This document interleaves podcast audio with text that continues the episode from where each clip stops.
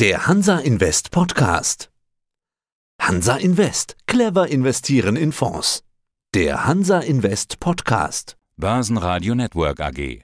Das Börsenwetter. Florian Müller, 38 Jahre alt, Geschäftsführer der Solid 4 GmbH. Ja, und aus dem Börsenradiostudio grüßt Sie Peter Heinrich. Hallo, Herr Müller, Servus. Hallo, Herr Heinrich, vielen Dank. Wir haben den meteorologischen Frühlingsanfang. Die Börsen hatten seit Jahresbeginn schon so eine Art Frühlingsrallye hingelegt.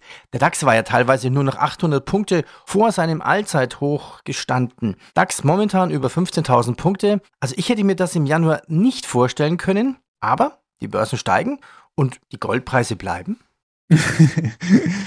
Guter Punkt, Herr Heinrich. Und zwar hatten wir auch nicht gedacht, dass die Börse so stark steigen aufgrund jetzt doch der Zins Zinsdynamik, die wahrscheinlich dieses Jahr doch nicht abflauen wird. Das heißt, in der Zinsschraube wird vermutlich weiter nach oben gedreht und der Goldpreis, man muss es auch immer im langfristigen Kontext sehen, ist auch letztes Jahr, wenn man die Year-to-Date-Betrachtung sieht, im Plus gewesen, im Gegensatz zu den weltweiten Aktienindizes, die natürlich auch zweistellig verloren haben. Nehmen wir dann mal beispielsweise MSCI World oder auch die Kryptomärkte, die deutlich eingebrochen sind. Von daher alles relativ entspannt. Im Moment haben wir da eine Konsolidierungsphase, die auch gesund ist nach dem fulminanten Anstieg von über 300 Dollar beim Goldpreis. Wo steht denn der Goldpreis jetzt zum Zeitpunkt des Interviews? Ich meine aktuell heute Morgen geschaut bei 1840 Dollar die Unze. Ne? Also wir sind noch nicht weit von unserem Allzeithoch entfernt, 10 Prozent. Ja, und wie passt das jetzt zusammen? Rallye an den normalen Aktienmärkten und der Goldpreis? Ja, es ist so, die Märkte steigen, es ist wieder Bullenstimmung, obwohl wir übergeordnet eigentlich einen Bärenmarkt haben. Ja, also wir haben gerade in Amerika die alten Hochs nicht mehr gesehen bei Nasdaq und dem S&P 500, Natürlich ist auch die Zinsdynamik nach oben, was den Goldpreis natürlich hemmt in seiner Entwicklung nach oben. Dies sollte aber in dem Sinne wieder sich umkehren, dass wenn irgendwann die Zinsschraube wieder nach unten gelöst wird seitens der Notenbanken, dann auch neue Allzeithochs in Sicht sind beim Goldpreis. Ja, momentan läuft der DAX so ein bisschen seitwärts. Die Inflation nimmt wieder zu. Wir hatten gerade eben Zahlen dazu. Die Stagnation auf hohem Niveau von derzeit 8,7 Prozent sowie auch wieder steigende Teuerungsraten in den anderen Ländern in Europa. Ja, und das erhöht doch den Druck auf die Europäische Zentralbank, die Leitzinsen länger oben zu lassen. Mit welchen Leitzinsen rechnet man momentan? Mhm, das ist gerade diese Thematik, die jetzt uns auch, sage ich mal, immer negativer stimmt. Die Zinsen wurden ja schon jetzt extrem erhöht innerhalb kürzester Zeit. Wie Sie angedeutet haben, jetzt kamen die neuesten Zahlen der Inflation für Februar mit 8,7 Prozent. Das heißt, wir haben anhaltend hohe Inflation. Die Bekämpfung muss praktisch weiter in dem Sinne folgen, dass die Zinsen vermutlich noch zwei, drei Zinsschritte nach oben gehen werden, vielleicht sogar vier. Wo sehen wir da das Ende? In Amerika, denke ich mal, haben wir perspektivisch Chancen, fast vielleicht sogar bis auf sechs Prozent nach oben zu gehen. In Europa können wir uns vorstellen, vielleicht sogar auf die 4% zu sehen. Allerdings ist es so, dass natürlich Amerika da den, den Pfad vorgibt. Der Arbeitsmarkt ist relativ robust. Die Inflation steigt, die Lohnpreisspirale tritt in Kraft, ja. Andererseits sehen wir halt die Verschuldung hinsichtlich Hypotheken, Kredite, Autokredite, Studentenkredite nimmt exorbitant zu. Das heißt, die Verschuldung nimmt zu und bei dem Zinssatz auch ein interessanter Punkt. Kreditkartenschulden sind im Moment, glaube ich, auf Rekordhoch und sie haben dort einen Zinssatz von 24 Prozent. Ne? Wirklich 24 Prozent? 24 Prozent bei Kreditkartenschulden, bei Autokrediten, die ja auch stark nachgefragt werden, sind wir bei 8,7 Prozent, ne, wie die Inflation. Es ist wirklich dramatisch. Der Immobilienmarkt ist eingebrochen. Ne? Da sind wir bei Mortgage Rates von 7 Prozent. Eine Immobilie zu finanzieren mit Fremdkapital ist fast utopisch macht nur noch Sinn mit Eigenkapital. Hier in Deutschland sind ja auch die Beschränkungen mittlerweile so, dass für eine äh, Hypothekendarlehen auch eine gewisse Sicherheit von Eigenkapital mhm. Grundvoraussetzung ist. Da sind wir auch bei 15 bis teilweise 40 Prozent. Teilweise 40 Prozent? Ja, also das, wow. da habe ich auch bei meinen täglichen Telefonaten auch mit interessanten Kunden in dem Bereich zu tun. Es ist extrem dramatisch dort. Gleichzeitig haben wir dann noch steigende Energiepreise, was natürlich auch die Haushaltseinkommen zusätzlich belastet. Und, also ich, ähm, ich weiß ja nicht, wie es Ihnen so geht. Sie sprechen einen spannenden Punkt an. Also immer höhere Preise. Ich finde es erstaunlich, wie viele, ich nenne es einfach mal Preishinweisbriefe ich selbst als Kleinstunternehmer bekomme, wo es heißt, Herr Heinrich, Sie zahlen jetzt einfach mal mehr. Hey, was alles teurer wird, die Versicherungen, die Bahncard, Abwasser, IHK, höhere Gehälter für Mitarbeiter. Jetzt habe ich auch mal schnell diese 3000 Euro Inflationszulage bezahlt. Dann kommen nochmal diese Nebenkostenabrechnung hinterher. Zudem, wer eine Immobilie hat, grüne Auflagen, wenn du ein Haus hast und was reparieren musst.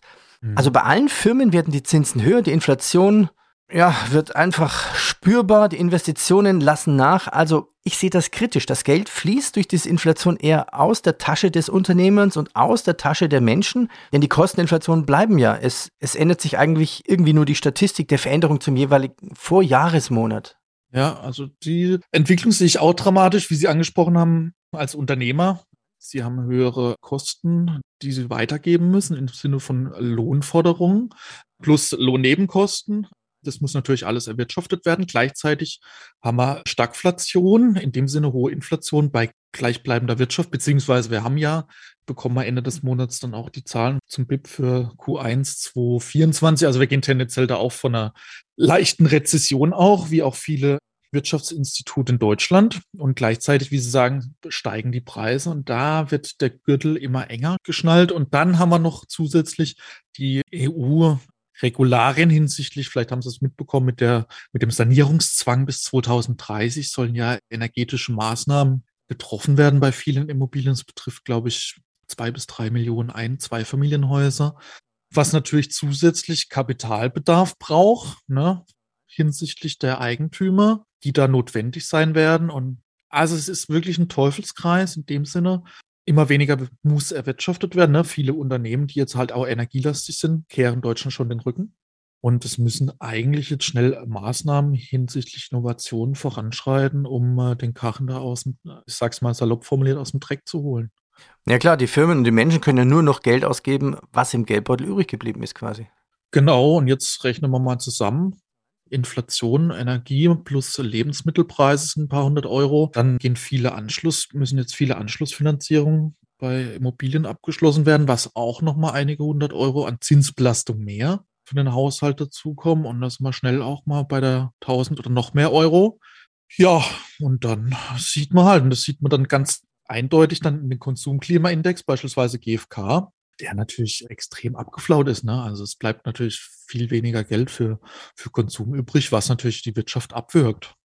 Sie gehören ja zur Solid-Gruppe, also hier gibt es Edelmetallkauf, Edelmetalllager, Depot und es gibt auch den Solid-Wertefonds. Machen wir mal mit Gold weiter. Edelmetallverkauf, wie groß ist denn momentan die Nachfrage? Hm, wie ich es jetzt schon angesprochen hatte mit der wirtschaftlichen Lage, ist natürlich auch bei uns der physische Kauf auf hohem Niveau stagniert. Das heißt, natürlich haben wir noch Ankäufe bei uns in unserem Shop und über unsere Partner.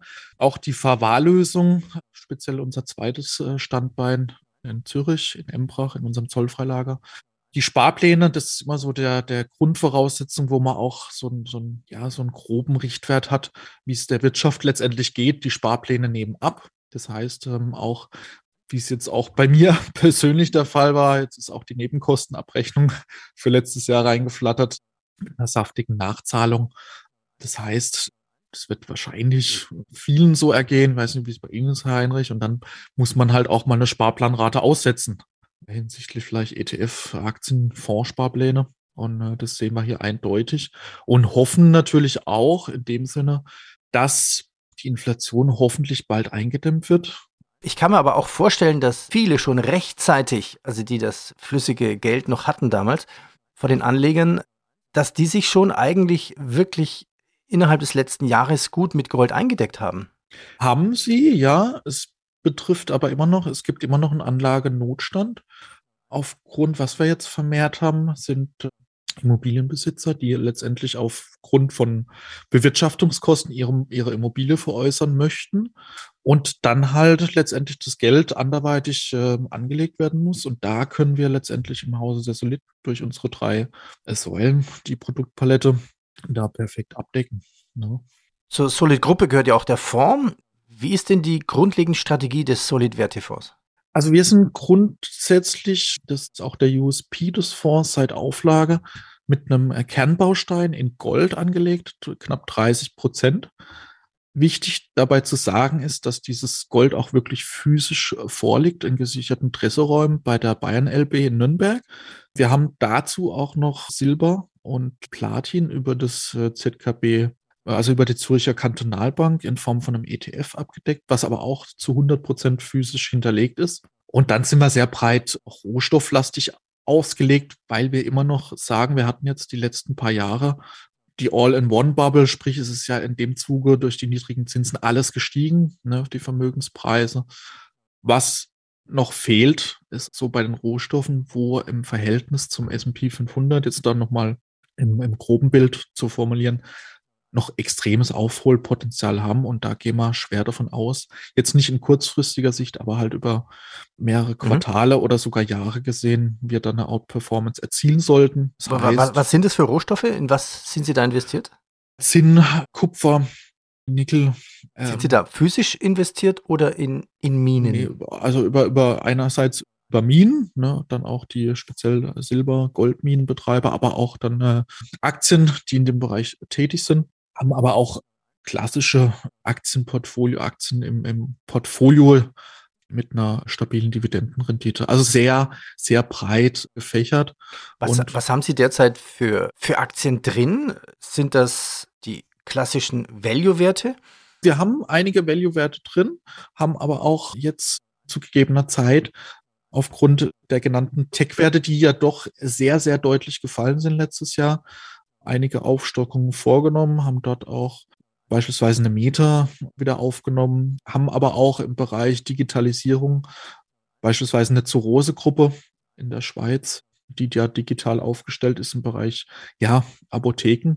Also in der Breite sehr, sehr stark ausgedehnt, aufgrund der Diversifizierung sind jetzt aber auch deutlich wieder in Cash gegangen. Ne? Also wir haben auch, wir können auch schnell handeln durch das aktive Portfolio-Management und haben jetzt auch eine Cash-Position von aktuell gerade über 20 Prozent. Ne? Mhm. Ja, auf Ihrer Webseite kann man sicher die Zusammenstellung downloaden. Das habe ich gerade mal gemacht. Also zur Rose Group ist neu, Nvidia, Meta haben Sie gesagt. Sie, Alibaba Group, BSF haben sie auch neu reingenommen. Unter anderem mit dabei ist sowas wie SFC Energy, Extron, Halliburton, also sehr, sehr gemischt. Was haben Sie an Kryptowährungen? Äh, wichtiger Punkt, ja. Einerseits, das auch nochmal kurz am Rande erwähnt, ähm, aktualisieren wir diese Portfoliostruktur, ne? wie man es jetzt nicht von anderen äh, Fondsanbietern gewohnt ist haben wir da nichts zu verheimlichen. Das heißt, die Portfoliostruktur zu 100 Prozent transparent auf unserer Homepage als Link. Wir sind auch wieder rechtzeitig in Bitcoin und Ethereum eingestiegen. Wir haben da auch eine minimale Position aufgestockt rechtzeitig bei Kursen bei Bitcoin noch unter 20.000 Dollar, weil wir halt da doch äh, langfristig immer noch die Chancen sehen und haben, glaube ich, mit Bitcoin und Ethereum, ich habe es nicht ganz genau im Kopf, ich meine so roundabout um die 4% zusammen an der Portfoliogewichtung und haben da auch einen klasse Einstieg gefunden, stehen da auch noch deutlich im Plus. Herr Müller, ich bedanke mich für die Diskussion. Thema Gold, Inflation und alles rund um den Solid-Wertefonds. Danke. Herzlichen Dank, Herr Heinrich. Schönen Tag. Börsenradio Network AG. Das war der Hansa Invest Podcast. Clever investieren in Fonds.